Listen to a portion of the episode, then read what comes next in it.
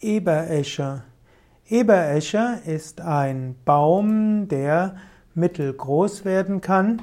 Eberesche hat auch Früchte, die rot sind. Diese werden auch als Vogelbeere bezeichnet.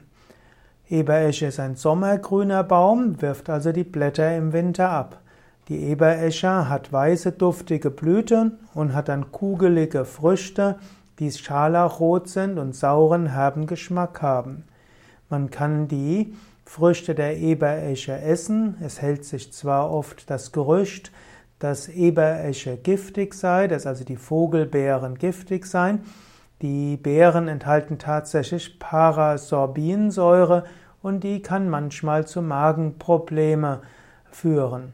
Allerdings kann durch Kochen die Parasorbinsäure zu Sorbinsäure abgebaut werden und diese ist wiederum gut verträglich. Und so kann man die gekochten Beeren der Eberesche auch in größeren Mengen essen.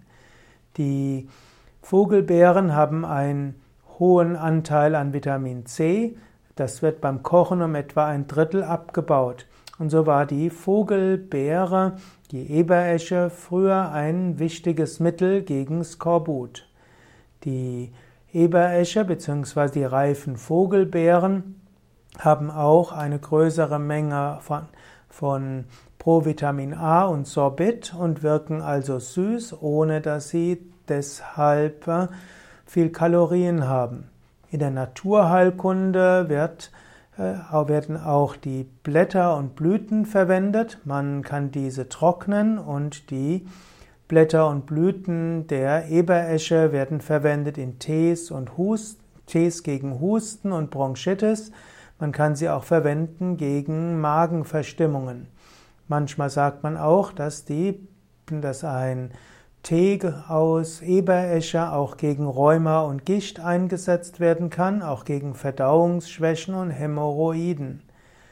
Man, auch die Sänger und Redner nutzen die Vogelbeeren der Eberesche, zum Beispiel um die Stimmbänder geschmeidig zu machen.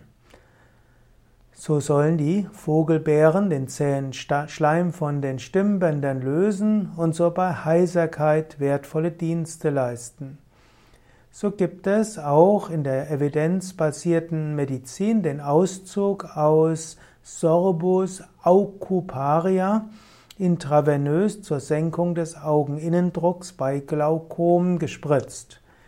Man verwendet auch die Früchte der Eberesche als Konfitüre. Sie hat einen etwas bitteren Geschmack und gleichzeitig süßen Geschmack.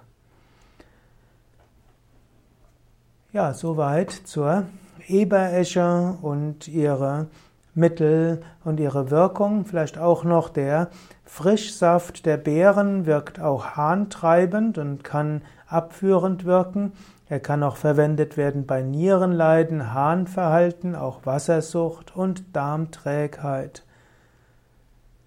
Soweit zur Eberesche und ihre Verwendung in der Pflanzenmedizin und Naturheilkunde in der Phytopharmakologie.